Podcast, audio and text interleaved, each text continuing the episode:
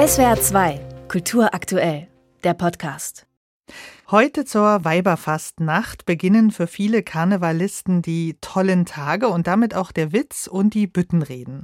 Doch was ist eigentlich eine gelungene Rede an Karneval? Wir erinnern uns da an peinliche Episoden, wenn Politikerinnen und Politiker zu solchen Anlässen den Versuch machten, scharf und gleichzeitig leicht und lustig zu sein. Doch auch wenn nicht jeder oder jede die geborene Büttenrednerin ist, man kann das mit Unterstützung auch lernen zum Beispiel bei Jörg Runge. Er ist Kommunikationstrainer und bietet Schulungen und Kurse für närrisches Personal an. Hallo, Herr Runge. Schönen guten Morgen, Köller Alarv, in die Welt hinaus. genau, es geht schon los. Sie selbst sind Kölner. Sie treten auch beim Kölner Karneval auf. Ja. Wenn ich jetzt bei Ihnen die Kunst der Büttenrede lernen wollte, was würden Sie mir an Wissen mitgeben? Ja, ich äh, trete auf als der Tuppes vom Land und versuche meine Expertise, die ich seit 17 Jahren habe, eben aus der Bütt und auch aus meinem Beruf als Kommunikationstrainer weiterzugeben an Menschen. Und als erstes möchte ich gerne die Begeisterung, die Leidenschaft für den Karneval, für die Fastnacht, den Fasching wecken. Und dann geht's weiter an die Erschaffung einer Bühnenfigur. Welche Bühnenbiografie hat diese Figur überhaupt? Was für Themen deckt diese Person auf der Bühne ab? Was für eine Art Witz soll das sein? Das geht weiter über Körpersprache, Gestik, Mimik. Wie schreibt man überhaupt einen Text? Wie ist so ein Text aufgebaut? Wie setze ich eine Pointe? Wie gehe ich mit Pausen um? Wie können Bilder in den Köpfen der Menschen im Saal entstehen? Also all dieses ganze Handwerkszeug geben wir quasi in den Workshops den hoffentlich begeisterten Menschen mit an die Hand, die dann auch den Weg auf die Bütt finden. Und was sind das für Figuren, die Sie da gerade beschrieben haben? Welche Rangweite hat das? Kann ich mir da alles ausdenken, was ich möchte, oder gibt es da wie so klassische Charaktere, die man dann auch bedient? Wichtig ist zu sehen, dass es diese Bühnenfiguren nicht in ähnlicher Form schon mal gibt, dass jemand anderes die Themen alle abdeckt.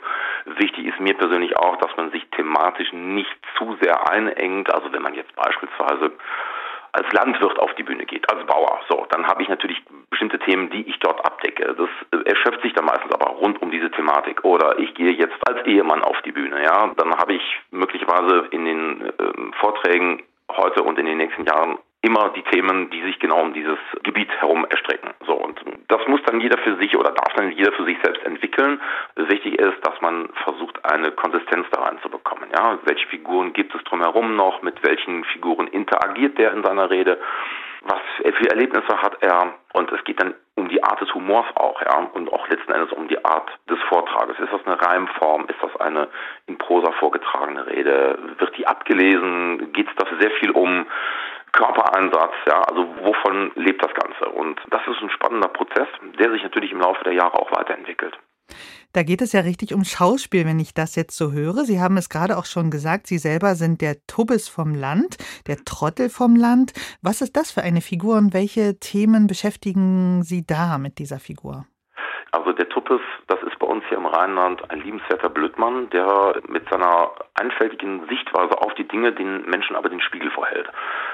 Bediene noch so die traditionelle Büttenrede in gereimter Form und da habe ich tatsächlich ein sehr, sehr breites Spektrum. Das geht einmal über politische Themen, das geht aber auch beispielsweise in diesem Jahr über das äh, sehr spannende Thema künstliche Intelligenz. Ja. Mhm. Geht weiter bis zum Engagement im Ehrenamt und ich bin ein Redner oder möchte auch gerne ein Redner sein, der eben nicht nur schenkelklopfenden Hau drauf Humor hat, sondern manchmal ist es so, dass ich den Menschen den Spiegel vorhalte und ihnen vielleicht auch manchmal das Lachen ein bisschen im Halse stecken bleibt. Ich möchte immer gerne diesen Spagat schaffen zwischen Unterhalten, zum Lachen bringen, aber auch zum Nachdenken anregen. Historisch geht es ja im Karneval, so wie ich es kenne, oder in der Narrenzeit, ja aber auch immer um die Infragestellung von bestehenden Machtverhältnissen. Also für eine kurze Zeit werden diese, auch die politischen, vor allem auf den Kopf gestellt, kommen ganz andere Leute zu Wort, eben in diesen Figuren, als es sonst der Fall ist. Inwieweit bildet sich das in so einer Rede ab? Also in der klassischen Büttenrede finden wir das heute auch noch nach wie vor, also dass man eben auch der Obrigkeit gehörig dann mal den, den Marsch bläst, wie man so mhm. äh, umgangssprachlich sagt, so den rhetorischen Finger in die Wunde legt äh, und sagt, oh, so könnte das auch sein und äh, das ist das, das Lustige daran. Also ich sehe das heute noch so, dass diese ursprüngliche Form der Büttenrede äh, Bestand hat und auch ein großes Publikum anspricht, was das nach wie vor gerne hören möchte. Was sind denn die Themen dieses Jahr? Oh, das ist natürlich der Bauernprotest. Wir mhm. haben das große Milliardenloch im Berliner Haushalt, der Umgang der Koalition damit, aber auch der Umgang der Opposition damit. Wir gucken mit großer Besorgnis auf Entwicklungen am rechten Rand auch und da halte ich der Gesellschaft auch den Spiegel vor und spreche diese Thematiken an. Ja. Ein großes Problem in Köln ist, wie vermutlich auch in vielen anderen Städten, der Straßenverkehr, die Parkplatzverhältnisse, der jeden Tag wiederkehrende Stau in der Kölner Innenstadt. Von einem Verkehrsfluss kann man gar nicht mehr sprechen. Mhm. Das ist ein Thema, was natürlich regional sehr beliebt ist hier bei uns. Künstliche Intelligenz ist mit drin, das Gesundheitswesen ist mit drin. Also das ist schon eine große Bandbreite, die ich da abdecke. Jörg Runge ist Kommunikationstrainer und bietet Schulungen für Büttenredner und Sitzungspräsidenten an. Vielen Dank für die Einblicke in die Arbeit und dann jetzt einen schönen Karneval. Ich wünsche allen frohe Festtage, liebe Grüße aus dem Rheinland und wenn Sie mich gerne live oder in Farbe sehen möchten, Weiberfastnacht 20.15 Uhr, ZDF Mädchensitzung oder an Rosenmontag in der ARD.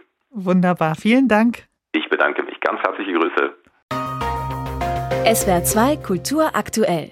Überall, wo es Podcasts gibt.